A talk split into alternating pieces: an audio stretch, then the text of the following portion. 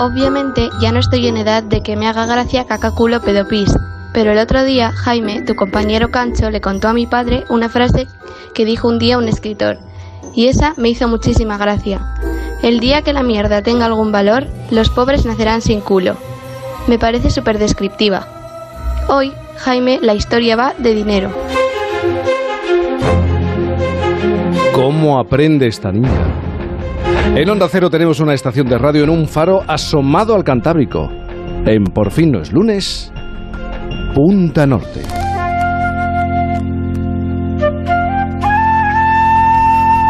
Es ley de vida, Javier Cancho, buenos días. ¿Qué tal? Buenos días, Jaime. Un abrazo para todos. Un abrazo para ti. Al final los niños adolescentes acaban dando, dando lecciones, ¿eh?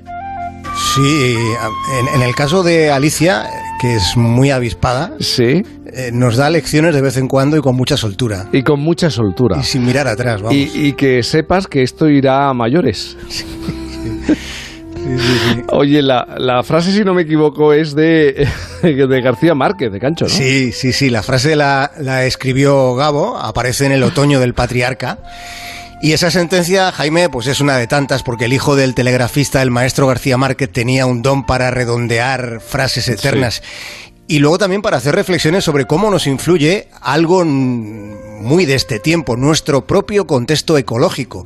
Cómo nos marca, decía él, el lugar en el que nacemos. Aunque claro, él nació en el Caribe. A mí me sueltan vendado y yo sé que estoy en el Caribe porque el organismo me está funcionando de una manera que no me funciona en ninguna otra parte y la mente, todo, es un reajuste que se debe a una identificación total del cuerpo y de la mente con el medio. Decía él que se le daba bien escribir porque tuvo una infancia feliz. La de García Márquez fue una infancia que sostuvieron sobre todo sus abuelos maternos. Su abuela, que se llamaba Tranquilina, y era la persona que le contaba historias. Y luego su abuelo, que fue coronel, el coronel Márquez Mejía, que, que fue un veterano de la Guerra de los Mil Días en Colombia. García Márquez, Jaime, dijo, dijo una vez que eh, lo más interesante de su vida, de todo lo que le pasó, fue lo que transcurrió mientras estuvo con sus abuelos. Luego también contó en alguna ocasión que él trataba de escribir bien para que sus amigos lo quisieran más. Y precisamente, fíjate, en una reunión con amigos es donde surge la historia que hoy vamos a contar. Y esa historia no transcurre en Colombia, no, sino que eh, transcurre en el país desde donde se estuvo espiando a García Márquez durante 25 años. Estás dando muchas pistas entonces. Posiblemente la historia de hoy ocurrió en Estados Unidos. Sí, eh, Gary, Gary Dahl fue el, tipo, eh, el protagonista de la historia que vamos a contar, un, un, hombre que estudió publicidad ahí en Estados Unidos. Eran los años 70 y habiendo estudiado publicidad no era difícil estar en paro en Dakota del Norte. Dakota del Norte había poco desempleo, muy poco, no tenían casi paro, pero tampoco tenían interés alguno en la publicidad. Dakota del Norte, allí en el medio oeste americano, es un estado con poca densidad de población y con un clima más bien extremo, puesto que en verano hace mucho calor y en invierno hace muchísimo frío. Eh, recordarán ustedes seguramente Fargo. Pues bien, Fargo está allí, está en Dakota del Norte y en invierno hace una rasca mundial. Me da en la nariz que va a empeorar. ¿Qué? ¿Está llegando un frente frío? Vaya, pues lo que nos faltaba. Es lo que tiene Punta Norte. Empezamos en el Caribe y casi, casi ya terminamos. Eh, en Canadá. sí, sí, en Dakota del Norte. Eh, ¿No será que el invierno está llegando, Cancho? Se acerca, se acerca, sí.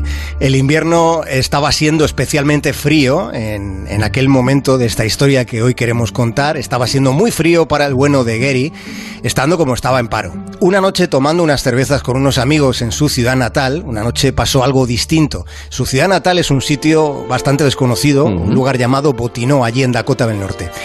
Y lo que pasó aquella noche sucedió mientras estaban hablando de mascotas y de los cuidados que, precisan, ¿no? Era una de esas conversaciones entre birras, una de esas conversaciones en las que se dicen muchas chorradas. Y en un momento dado, Gary, poniendo, poniendo incluso así cara de reflexivo, dijo que las mejores mascotas serían las piedras. Claro, sus amigos le observaron con esa mirada compasiva con la que se intuye la borrachera de alguien a quien apreciamos. Pero resulta que Gary no estaba especialmente bebido aquella noche.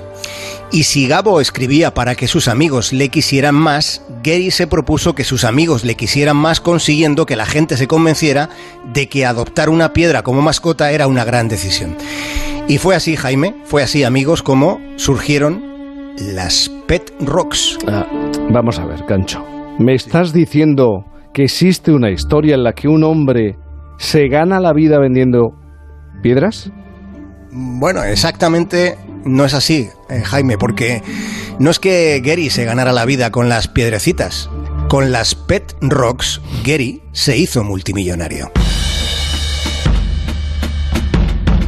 Entonces no entiendo de dónde procede eso de menos da una piedra, Javier. Eh, a ver, explícanos cómo lo hizo este muchacho. Mira, lo hizo con un buen mensaje y con un elegante empaquetado. Las Pet Rocks eran exactamente lo que decía su envoltorio. Eran piedras ordinarias, con forma ovalada, importadas de una playa de México y empaquetadas en una caja de cartón que tenía agujeritos para la ventilación. Y además venían con un nido de paja.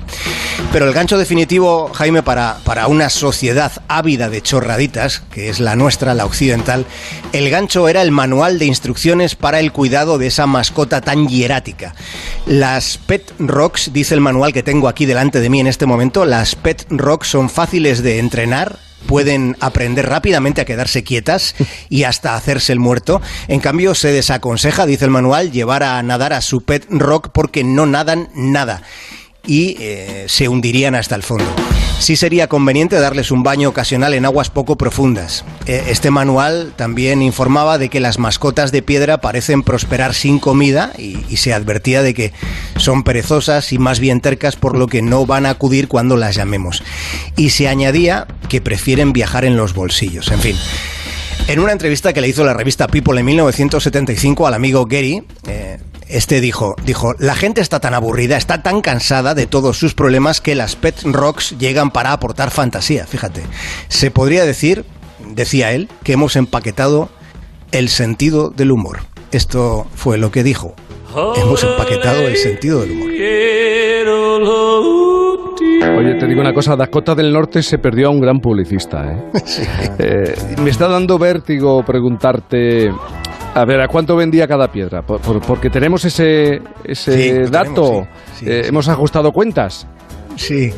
Mira, cada pet rock, Jaime, cada Sí. piedrecita se vendía a 3 dólares con 95 centavos de los años 70, haciendo la traslación que la hemos hecho a, a nuestros días, teniendo en cuenta el actual coste de la vida, podríamos decir que cada piedra se vendía a unos 12 euros de los de ahora, de lo que ahora serían 12 euros para los del año 75, Sí. esto es lo que les costaba. Eh, estoy con la calculadora y claro, ¿cuántas piedras vendió el amigo?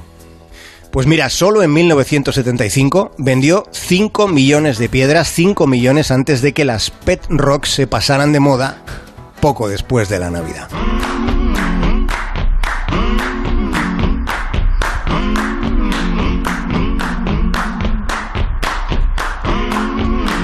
Gato por liebre, nos venden la moto o nos venden piedras. Dura- o el americano, poco, ¿eh? sí, o el americano que nos vendió piedras. Eh, Tremendo, tremendo. Es muy Sí, frecuente esto de, de vendernos no humos, sino Sí. pedruscos casi. Sí, Es lo que tú decías, se perdió un gran publicista Sí. Dakota del Norte con el amigo Gary, que la verdad era un tipo imaginativo. Luego eh, intentó negocios así de, Sí. de este, de este porte, pero no le salieron bien. Mm, Dio con la tecla y claro, no, no había tantas posibilidades de acertar como con las Pet Rocks. Es que no hay que tentar la suerte o a la piedra, ¿eh? No hay que tentar la piedra.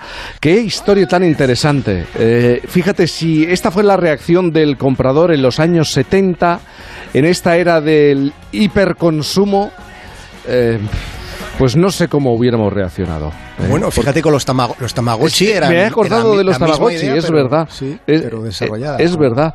Eh, llenamos, llenamos nuestra vida y nuestra casa de, bueno, de cosas inútiles. ¿Qué le vamos a hacer? Eh, Javier Cancho, eh, estoy esperando la próxima lección de la hija del farero, de, de Alicia, porque me sorprende domingo a domingo. Espero no asustarme en un futuro próximo. Eh, sí, no, yo creo que no. Eh, No. Es una chica muy elocuente, muy avispada y, Y tienes fe en ella, ¿no? Tienes fe en ella. Sí, tengo mucha fe, mucha fe. Eso es muy importante. Javier Cancho, un abrazo grande. Un abrazo enorme, Jaime.